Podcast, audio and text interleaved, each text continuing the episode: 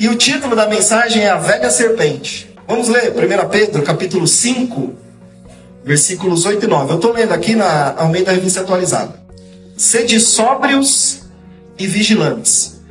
O diabo, vosso adversário, anda em derredor como um leão que ruge, procurando alguém para devorar.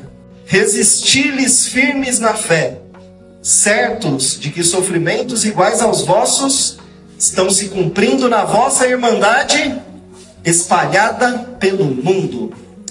Pai, trago a Ti esse momento de ministração, Senhor. Fala no nosso coração, nós estamos aqui para Te ouvir. Queremos ser conduzidos, iluminados e transformados por Ti e pela Tua palavra, Senhor. Em nome de Jesus. Bom, então aqui o apóstolo Pedro fala que nosso inimigo está ao derredor como um leão procurando alguém para devorar. Mas aí ele fala o seguinte: que nós devemos resistir firmes na fé, certos de que sofrimentos iguais aos nossos estão se cumprindo na nossa irmandade espalhada pelo mundo. A Bíblia fala sobre algumas, algumas coisas sobre Satanás. Ela fala que ele é o príncipe deste mundo. Ele fala que ele é o Deus deste século. Fala que ele é o pai da mentira dá várias, várias características dele. O próprio Satanás, quando foi tentar o Senhor Jesus, falou assim: ó, se você me adorar, eu vou te dar todos, todos os reinos e a glória deste mundo, porque me foi entregue, eu dou a quem quiser. Tem gente que fala assim: ah, ele é mentiroso, ele não. Ele, eu falo, não, mas isso aí não é mentira. Está escrito, ele é o príncipe desse mundo. Fala que ele é o príncipe da potestade do ar, dos dominadores desse mundo tenebroso. Então, realmente, ele, ele domina essa terra. É claro, se a igreja ficar parada, né? Nós vamos falar sobre isso depois. Então, nós não podemos esquecer que quando nós nos envolvemos com a obra de Deus, nós estamos incomodando o inimigo. E aí tem gente que não consegue entender, começa a servir, começa a me consagrar, começa a entregar, começa a fazer mais. Nós somos a igreja aqui? É. Isso incomoda Satanás. Ele não vai ficar quieto. O problema é que a gente distrai e esquece. Então nós precisamos entender algumas estratégias que ele usa para atrapalhar a nossa vida e anular o nosso ministério anular o que Deus quer fazer em nós e através de nós. Nós precisamos estar esperto com isso aí. Por isso que Pedro fala, sede sóbrios e vigilantes. Nós temos que estar atento. Apocalipse capítulo 12, versículo 9 e 10. E foi expulso o grande dragão, a antiga serpente que se chama Diabo e Satanás, o sedutor de todo mundo, sim, foi atirado para a terra e com ele os seus anjos. Eu queria que você atentasse aqui. Fala o seguinte, que ele é a antiga. É. Mas o grego está querendo dizer para nós uma coisa que a gente não percebe. Quando fala antiga, algumas traduções falam velha. Não está dizendo assim que ele é um, um, um, um idoso, né? um, velhinho, que é, é antigo. Não é isso. Está dizendo que é, uma, que, é, que é um ser experiente, experimentado. O dragão é a velha serpente. Sabe aquele veiaco, aquele que, que tem experiência, que sabe das coisas? É isso que está dizendo. E o maior erro do crente é subestimar o inimigo. Nós temos que entender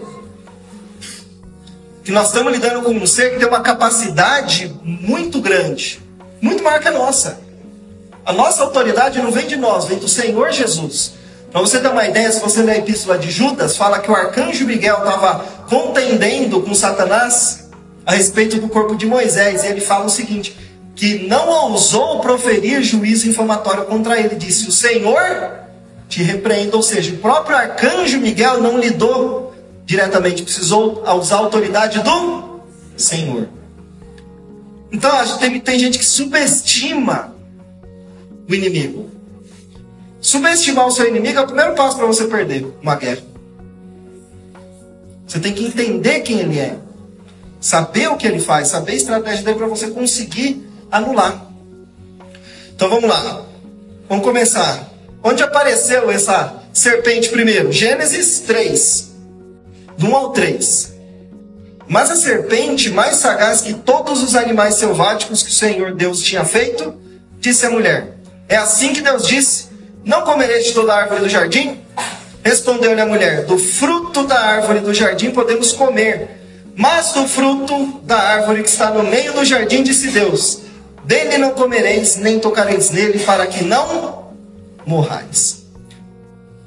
Agora, é interessante a gente entender o contexto e como que funcionou as coisas aqui. Se a gente for ler Gênesis 2, o versículo 8 e 9, fala que Deus colocou o homem no jardim do Éden e deu uma missão, versículo 8: cultivar e guardar. Versículo 2, capítulo 2, versículo 8. E plantou o Senhor Deus um jardim no Éden na direção do Oriente, pois nele o homem que havia formado. 9.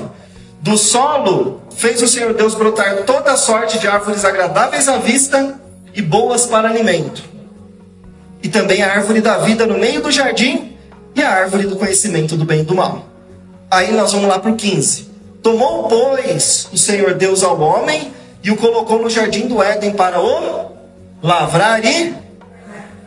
E o Senhor Deus lhe deu esta ordem: de toda árvore do jardim comerás livremente, mas da árvore do conhecimento do bem e do mal, porque no dia em que dela comeres, certamente morrerás. Quando nós vamos ler a Bíblia, nós temos que ler com atenção. Não podemos ler assim, ó. A Bíblia não desperdiça palavras, ela é muito sucinta. Então nós temos que dar muita atenção. Tudo que está lá é importante. Não é porque um texto teve uma coisa, outro não tem, você passa direto. Não, essas coisas têm que chamar atenção. Se a gente olha para o versículo 17, o que, que Deus falou para Adão aqui? Ó? Dela não comerás. Deus falou isso para Adão. Quando a Eva falou para a serpente, o que, que ela falou? Versículo 3, do capítulo 3. Não comereis dele e. Foi isso que Deus falou para Adão? Deus falou: não comerás. Então, isso aqui já chama atenção. Eu tenho que prestar atenção nisso aí. A mulher foi feita aqui, segundo o texto, depois que Deus tinha dado essa ordem para Adão. Então, provavelmente, quem passou essa informação para Eva? Provavelmente, eu fico imaginando Eva a, aparece lá, né? Adão acorda e falou: Oh, que maravilha, agora foi.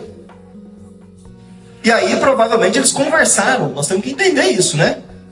O que, que eu estou fazendo aqui? O que, que é? E Adão foi, contou a história para ela e falou o seguinte: Olha, Deus colocou essas árvores aqui e nós não podemos comer. Será que Adão foi querer se assegurar? Eu fico imaginando isso, né? É melhor eu, eu, eu, eu frisar bem isso aqui? Porque ela nem é melhor nem tocar. Não sei, né? A Bíblia não diz. Ó oh, Eva, Deus falou para não comer, mas nem toca também. Mas Deus tinha falado não como. Satanás é muito esperto. Uma das estratégias dele é saber se você está claro do que Deus falou. É saber se você está sabendo exatamente o que a Bíblia diz e o que Deus tem para você. No momento que você mostra que você tem dúvida, ou que você está inseguro com relação àquilo, ou fala uma coisa diferente, ele sabe que pode entrar. E foi aí que ele pegou Eva. Ela não estava muito certa. Depois eu vou falar sobre comunicação. Outra coisa, qual foi a missão que, que Deus deu para Adão? Cultivar e guardar. Antes disso, qual árvore estava no meio do jardim? Qual? Aí, tá vendo? Satanás já tinha pego vocês. Vamos ler Gênesis 2, versículo 9. Vamos lá. Senhor Deus fez brotar tal, tal, tal, tal, tal. E a árvore da vida onde? Qual árvore estava no meio do jardim? E a árvore do conhecimento do bem e do mal. Pode ser que estava uma do ladinho da outra? Pode, né? Mas para Deus, qual árvore era no centro? A árvore no meio, a árvore da vida. E Eva falou assim, ó, olha lá de novo. Por isso que é bom ler com atenção. Gênesis 3, 3.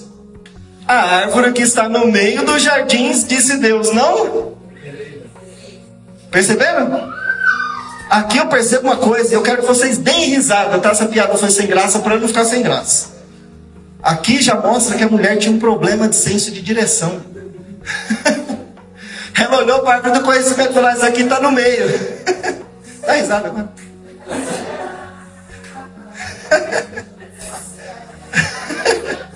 Oi? Vou apanhar, né? Tô brincando, tá? Ai, meu Deus, meu filho que fala, pai, mas essa piada é ruim, não vou rir. Entenderam aqui, né? Ela não estava clara da palavra de Deus. Esse foi o problema de Eva. Agora e Adão? Qual a missão Deus, pra, Deus deu para ele? Versículo 15 do capítulo 2. Lavrar e guardar. Outras têm. Cultivar e guardar. Cultivar está relacionado à vida, certo? você cuidar. E, a, e guardar está relacionado a exercer autoridade. Então Deus falou para ele o seguinte: você tem que cultivar, você tem que cuidar do negócio. Mas você também tem que guardar, você não pode deixar o inimigo entrar. Eu fico pensando, será que Adão estava cultivando? E se perdeu e Satanás percebeu e entrou? Então ele falhou em guardar. A sua casa, Deus quer que você cultive e que você. Se você falhar numa dessas missões, Satanás vai entrar. homem com a mulher. O homem tem que cultivar a mulher. Tem que cuidar, tem que dar carinho, tem que conversar. A mulher também. E guardar, não, não pode fechar, as, tem que fechar as brechas, não pode deixar brecha. O pastor falou uma brecha hoje aqui. O que, que você tem ouvido, o que, que você tem visto, o que, que você tem falado. Tudo isso. Quando você entende que a sua vida é espiritual, muda tudo. Nós somos seres espirituais tendo experiência humana. Nós estamos vivendo nessa terra aqui, mas nós não somos isso aqui, ó. Você e eu não somos isso aqui, nós somos uma alma vivente. Então nós precisamos entender isso. Tem, tem um mundo espiritual que está andando e girando em torno de nós, da nossa vida. E no momento que você creu no Senhor e recebeu e se consagrou, você se tornou inimigo dele. Antes você era inimigo de Deus. Você creu no Senhor, agora você é inimigo do. Você acha que ele vai deixar quieto? Então nós não podemos trair, não podemos esquecer disso aí. Então vamos lá. O primeiro problema que eu vejo, o primeiro problema que eu vejo aqui é o problema de comunicação. Eva não estava clara da palavra de Deus. E alguém passou essa informação. Se alguém passou a informação certa, ela pode ter interpretado de maneira errada. Ou passar a informação errada e houve o problema. 99% dos problemas são evitados se nós temos uma comunicação correta. Olha para sua casa, olha o problema que você tem no seu casamento, no seu trabalho, onde for. Pode perceber, problema de comunicação. Por que que brigou na minha casa? Falei o que não devia, falei do jeito que não devia, falei na hora que não devia. É assim não é? Pode perceber. Por que, que gerou um trauma na sua vida? Seu pai falou alguma coisa. Você não presta, você não vale nada, você não vai dar nada, tem vergonha de você, não gosta de você. Ou pede para você fazer alguma coisa, você criança não entende direito, faz errado, depois ele briga. Se você for perceber, a comunicação sempre está em tudo. Então nós precisamos aprender a nos comunicar de maneira correta. Coloca isso na sua cabeça. Tudo pode ser dito da maneira certa, na hora certa e no lugar certo. Vamos falar de novo. Tudo pode ser dito da maneira certa, repete no lugar certo, e no momento certo. Isso aí vai fechar muitas brechas. Pensa comigo. A mulher está vendo uma coisa que não gosta do marido. O pai está vendo uma coisa que não gosta do filho. O patrão está vendo uma coisa que não gosta do funcionário. O funcionário não está gostando de uma coisa e precisa falar. Se você não fala, como você fica? Você começa a oprimir, não fica? Você vai guardando. Chega uma hora que acontece o quê? Explode. Então precisa falar. Tem gente que não consegue falar não. Tudo que pede para ele, ele fala sim. Tudo que pede para ele, ele fala, tá bom, vou fazer, vou fazer. Aí daqui a pouco ele tá cheio de problema, não consegue dar conta das coisas, não faz nada bem, mas não soube falar não. Geralmente a pessoa que não fala não, ela tem um problema de segurança, de insegurança muito grande, uma necessidade de ser aceito. Ele tem medo de falar não, porque tem medo do que os outros vão pensar, vão falar, tem medo dos outros não dar mais atenção, de rejeitar. Então vai falando sim para tudo. Esse é um dos problemas que acontece muito na igreja. A pessoa fala sim para tudo, quer fazer tudo, não faz nada direito. Aí fica carregando um peso enorme, não consegue falar, o serviço não sai bem, você acaba ficando infeliz, lá na frente você não quer mais servir o Senhor. Eu conheço muita gente que não quer mais servir, não quer nem congregar por causa disso, ficou traumatizado. Você precisa falar. Precisa falar. Deus fala não para você, não fala? Você precisa falar não.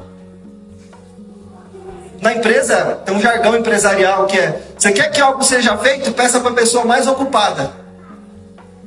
Porque a pessoa mais ocupada é aquela que fala assim para tudo, ela vai dar um jeito de fazer. Então tem que aprender a se comunicar. Não estou gostando disso, não gostei. Tem que falar. Não fica com medo. Vai lá e fala, você vai perceber que o resultado vai ser muito melhor. E as pessoas vão te respeitar mais por isso. Bom, não estou aqui para falar de comunicação. Então lembra disso. Uma das brechas é comunicação ruim.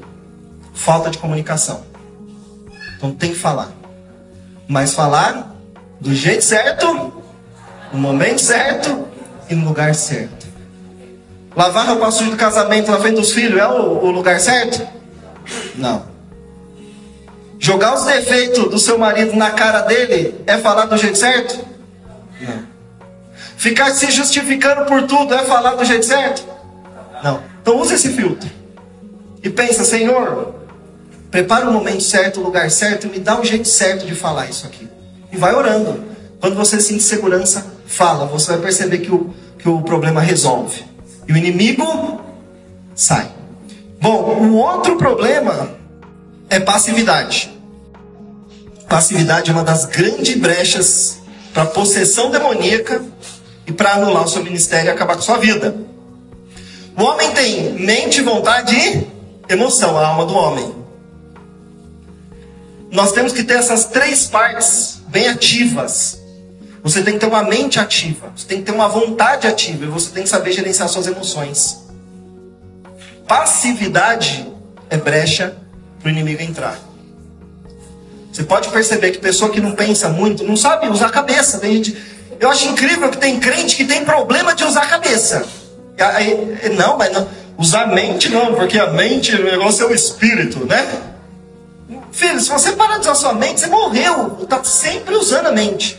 Mas tem que saber usá-la da maneira correta. Tem que ser sóbrio. Lembra que Pedro falou? Sedes.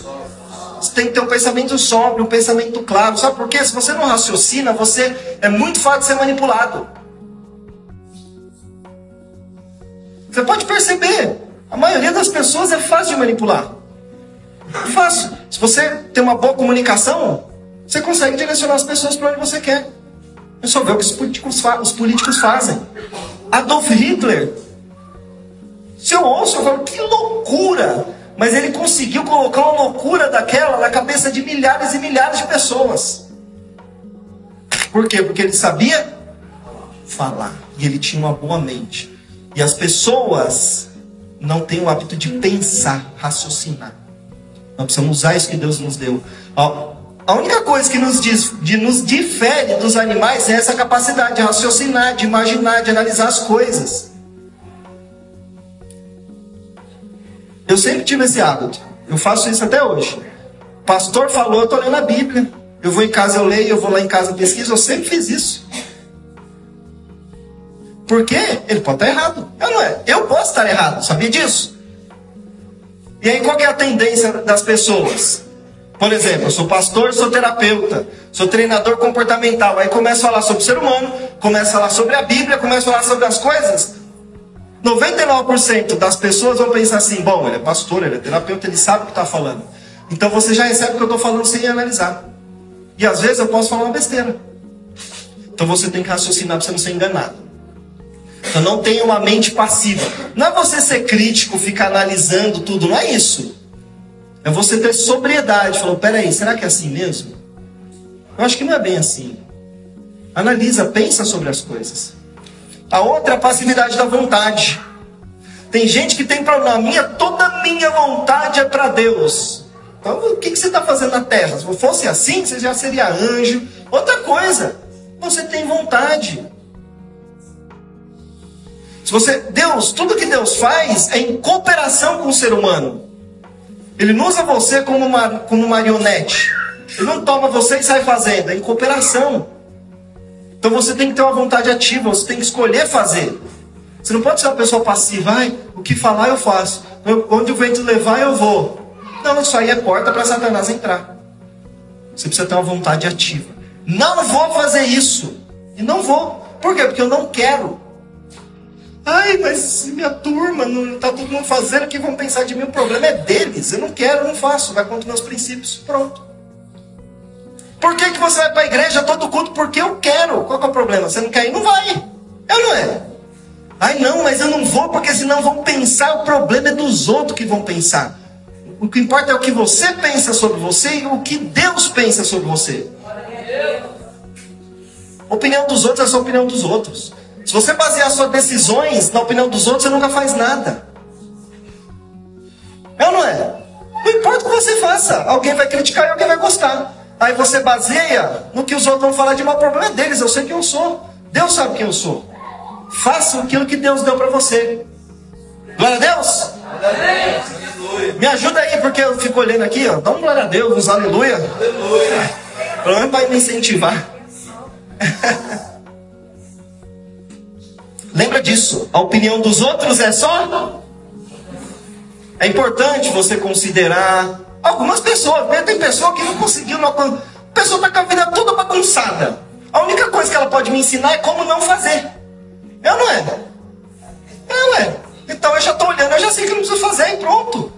Aí você tem que ouvir de pessoas que conquistaram, que alcançaram, que avançaram, que estão na sua frente. Essas pessoas podem te ajudar. Tranquilo a questão da vontade, né?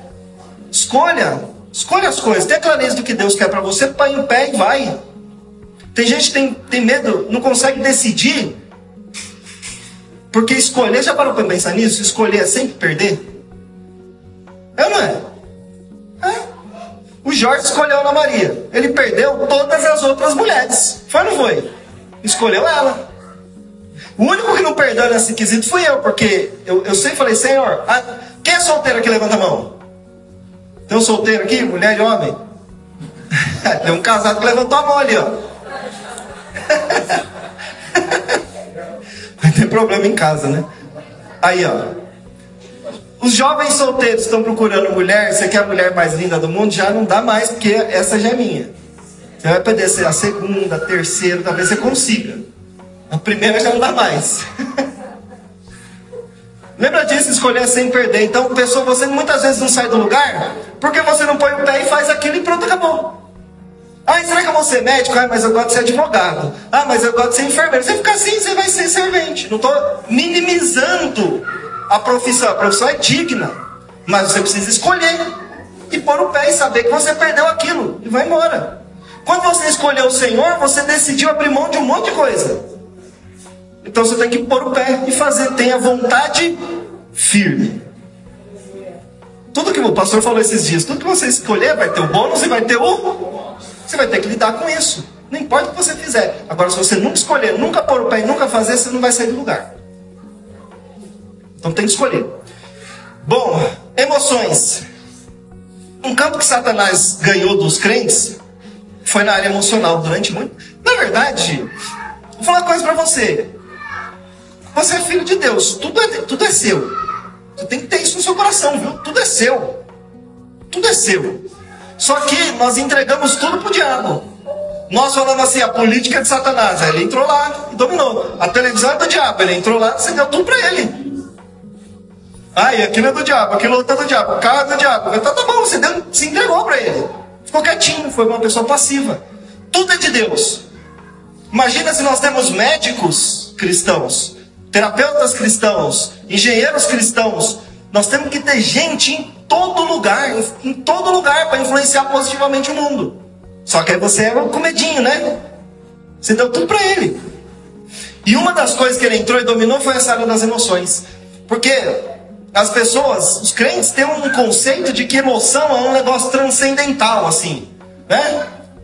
É, o problema emocional é como se tivesse um. Não dá nem para imaginar uma, uma áurea com, com as frequências todas distorcidas, né? E aí você fica com medo, não, foi o diabo que entrou, foi isso, foi aquilo. Emoção, guarda isso. Emoção é uma resposta instintiva do seu cérebro a qualquer estímulo externo. Ficou difícil, né? Viu? Não comuniquei. Falei o termo técnico, não comuniquei. Falei certinho, mas não comuniquei. Qualquer coisa que acontecer, vamos ver se entende agora. Qualquer coisa que acontece na sua vida faz seu cérebro produzir alguns hormônios, que nós chamamos de emoções. São os elementos químicos. É isso aí. Sabe o que é o problema emocional? Aconteceu alguma coisa na sua vida e o seu cérebro, que é um órgão físico, passou a funcionar de uma maneira errada. Quando o homem caiu no jardim do Éden, toda a biologia humana foi danificada. Todo... Por isso nós ficamos doentes. E o cérebro faz parte da sua biologia. Aí tem gente, não, você está em depressão, vai orar. Então tá bom, no dia que você atravessar a rua, o ônibus quebrar sua perna, você ora também. Não vai buscar um médico. É ou não é? Vai orar. Ah, não, se Deus quiser curar, ele cura. Se ele não quiser, ele não cura. Então fica o braço quebrado. Ai, tô com uma dor de estômago, eu preciso ir no médico. Não, vai orar, filho. Não é assim? Problema no cérebro é a mesma coisa de um braço quebrado. Às vezes acontece um acidente na sua vida, aconteceu um problema lá na sua vida que você não soube lidar da maneira correta, ele passou a funcionar de uma maneira diferente. Se você souber lidar com isso, vai resolver. É só isso. É simples. E aí passou anos e anos os pastores, né? Eu sou pastor, tá? Faz tempo. Expulsando demônio, já fiz isso também, tá? E a pessoa não resolve o problema. Então vamos expulsar o demônio do, do da pedra no rim.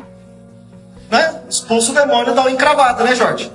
Jorge é podólogo, vai chegar lá no consultório dele, com uma encravada, né? Isso é um diabo que se alojou no seu dedo. Né? Expulsa também. As coisas são simples, irmãos. As coisas são simples. Vamos lá. Só que não, como eu falei que é uma resposta instintiva, é instinto. Não existe controle de emoção. Você não tem como controlar, porque é instintivo. Acontece, o cérebro já dispara. Então o que existe é gerenciamento, é gerenciar, é saber canalizar a coisa da maneira correta. Satanás usa muito isso aí.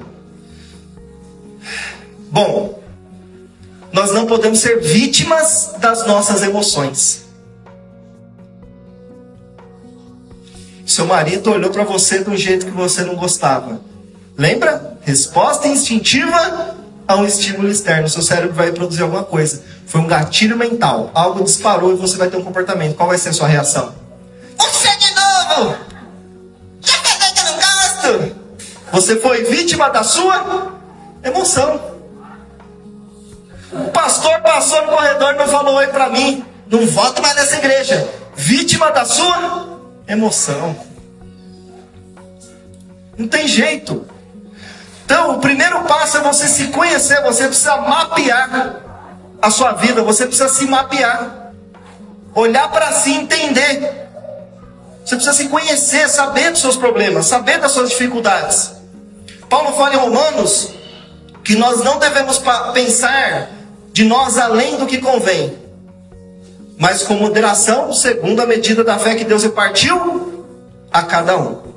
Então, você não pode se achar o cara, né? Sou, sou o, o top dos top. Mas você tem que saber das suas qualidades. Tem gente que tem falsa humildade, né? Já viu? Falsa humildade. Vamos arrumar as cadeiras da igreja. Aí, Ana Maria sentou na frente, aí fica mais fácil de lembrar, né? Ana Maria arrumou todas as cadeiras. Aí veio o pastor Israel, chega aqui e fala assim: Uau, quem que arrumou as cadeiras? Aí Ana Maria fala assim: Foi Deus. Né?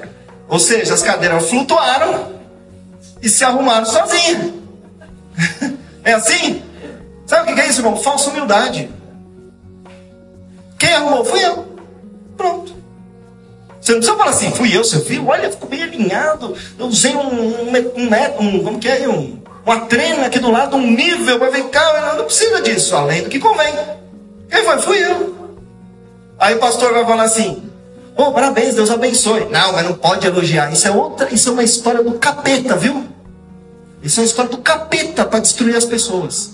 Você tem que dar um reforço positivo para as pessoas. Olha, ficou bom, parabéns, Deus abençoe que você continue crescendo.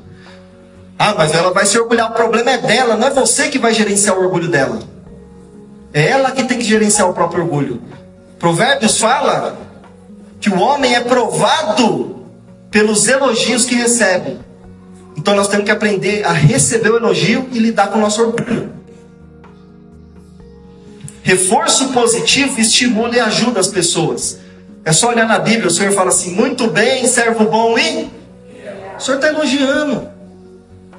diabo quer ficar você paradinho aí. Você não serve para nada, você não presta, você não merece nada, você é um coitado. É o diabo que coloca isso na sua cabeça. Você é um filho de Deus. Você não pode orgulhar.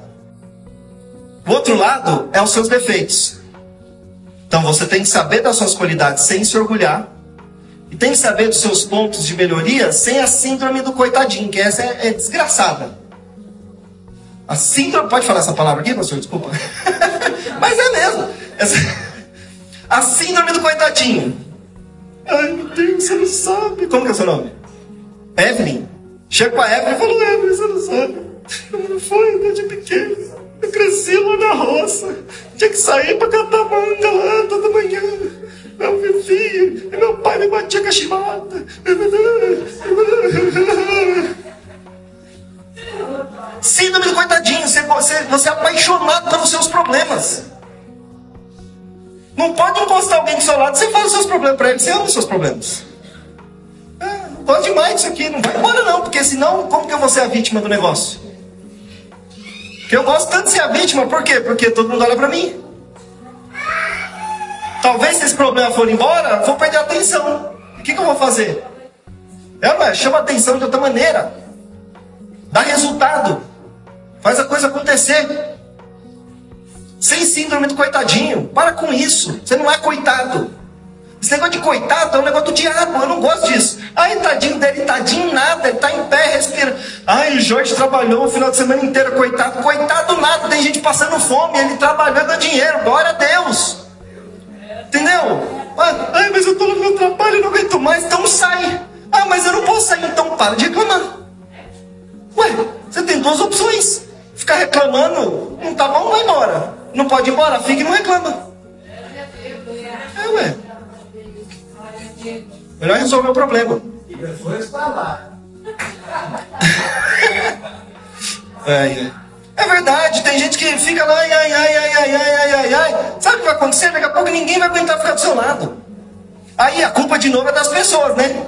Porque ninguém nessa igreja é amoroso. Ah, mas você está cinco anos no mesmo lugar reclamando da mesma coisa, ninguém aguenta. Você tem que mudar. É só olhar para sua família. Sempre tem aquele lá que vai chegar na festa de Natal e vai falar exatamente as mesmas coisas e reclamar dos mesmos problemas. Tem ou não tem? Ninguém aguenta mais ele, não é? Talvez você seja esse aí. Mas é que a gente fica só olhando para os. Pois é, sempre os outros têm problema, né? E aí que entra, pessoa que procura demais o problema, o defeito nos outros, esconde um grande problema. Você fica olhando sempre para ver. Tem pessoa que acha especialista em encontrar defeito. É ou não é? Mas sabia que encontrar defeito faz parte de um mecanismo do nosso cérebro? Nosso cérebro é programado para nos fazer sobreviver. Calcular tudo que pode dar errado, todas as coisas de ruim, garante a nossa sobrevivência. Certo? Por isso que você olha mais para o negativo do que positivo. É natural, faz parte da sua parte animal. Então você não é especialista em encontrar defeitos dos outros, você é só mais um. Então você tem que ser especialista em encontrar qualidades. Quando eu faço terapia de casal, um dos exercícios é esse. Essa semana você só vai procurar qualidade no seu marido. Esquece todos os defeitos. Porque aquela pessoa que você se apaixonou ainda está aí. Se você só olhou para o outro lado dela. Então, não se acha especialista porque você. Ai, sabia? Assim, né? Pastores é uma bênção. É, mas. Mas, não mais nada, irmão. Você já sabe que todo mundo tem problema. Todo mundo tem. Encontra qualidade e, e, e, e, seja uma pessoa que sabe potencializar a qualidade dos outros para essa pessoa crescer. É isso que faz a diferença. Você guarda essa frase. Nós vemos as coisas como nós somos e não como elas são. Vamos repetir? Nós vemos as coisas como nós somos e não como elas são. Sabe por quê? Porque o seu cérebro só sabe interpretar aquilo que ele aprendeu. Então qualquer coisa que acontece, ele busca informação dentro. E aí ele vai fazer você reagir. Então, se você enxerga aquele defeito naquela pessoa, provavelmente o quê? Ah, só que você não quer olhar para si. As pessoas são nosso espelho. Ou você é daquele jeito, ou você já foi. Porque senão você não conseguiria identificar. Não tem como.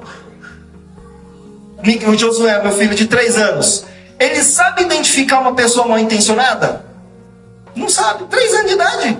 Qualquer um engana, fala qualquer coisa. Se eu falar para ele que existe cavalos com rabo de raposa e, e orelha de coelho, ele vai acreditar. Não vai? Mas se eu falar para o Miguel, o Miguel vai falar, não, por quê? Porque já aprendeu, o cérebro tem base agora. Então, ou você já foi daquele jeito, ou você é. Então, no fim, sempre é melhor olhar para si. Viu o defeito na minha esposa? Eu falo, Senhor, será que não sou eu? Mostra para mim se eu não sou assim. Ilumina, será que eu estou tão cega assim, Senhor? Que o Senhor coloca essas coisas na minha frente para eu poder enxergar? Mostra para mim quem eu sou. Não quero ser assim. Se, se você chegar à conclusão que não é, glória a Deus. Beleza. Mas pelo menos você olhou para si. Esse é o segredo. E Satanás quer desviar sua atenção. Porque quando você fica assim, você peca e não sai do lugar. Alguém enxergou um defeito em si aqui? Levanta a mão. Eu enxerguei. Quando eu estava orando e preparando essa palavra. é.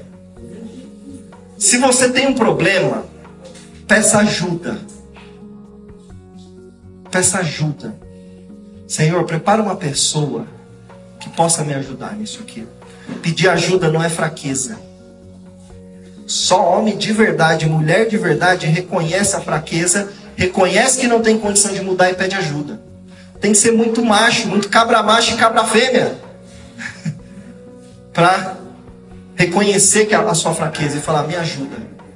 Agora, para te encorajar, eu vou ler o exemplo do próprio Senhor Jesus, tá? Esse é o último versículo de hoje, tá? Mateus 11, 28 ao 30. Ah, não, perdão, é 26. 36 ao 38. Então chegou quem? Jesus. Com eles a um lugar chamado Getsemane. E disse a seus discípulos: Assentados aqui enquanto vou além orar. E levando quem? E dois filhos de Zebedeu, que é Tiago e João. Começou a entristecer-se e angustiar-se muito. Mais um e indo um pouco mais. Ah, então lhes disse: Olha só o que o Senhor falou. É que é bonito, é poético, mas ele falou assim: Ó, eu estou muito triste, estou muito angustiado. Fica aqui junto comigo. Jesus pediu ajuda para os discípulos. É. Agora, se você é mais forte que Jesus, aguente seu problema sozinho. Tem um versículo bem curtinho, João, João, João 11,35. Qual é? Jesus. Se anotou esse versículo, é porque as pessoas viram. E eu gosto desse exemplo, porque aqui ele dava só os quatro.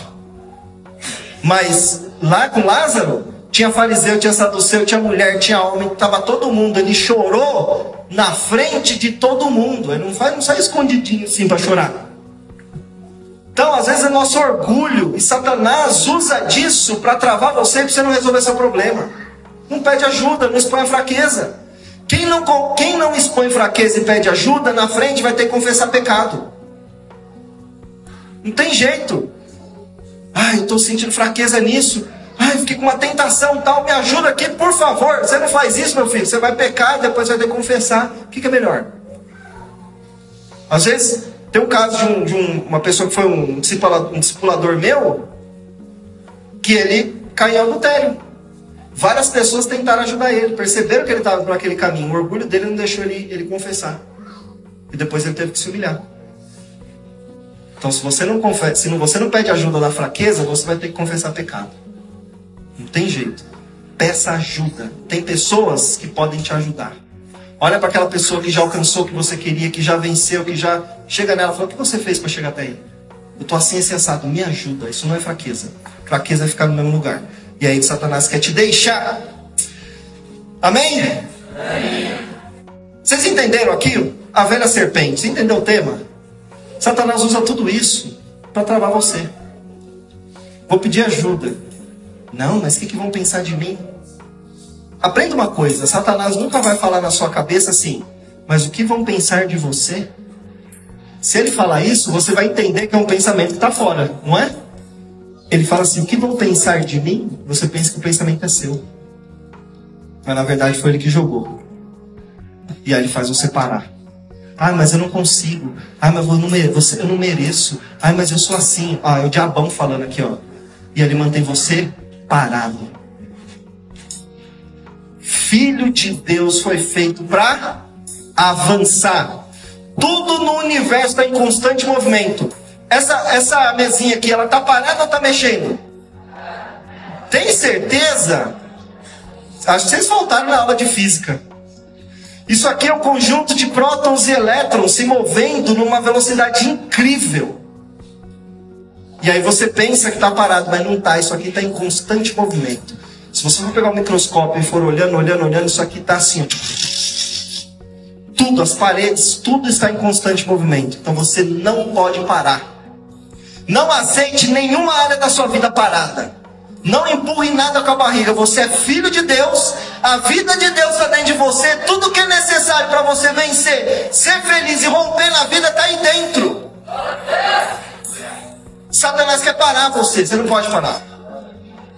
Ninguém pode parar você. Não tem limite para o que Deus pode fazer na sua vida e através da sua vida. Está muito fraco. Não tem limite para o que Deus pode fazer na sua vida e através da sua vida.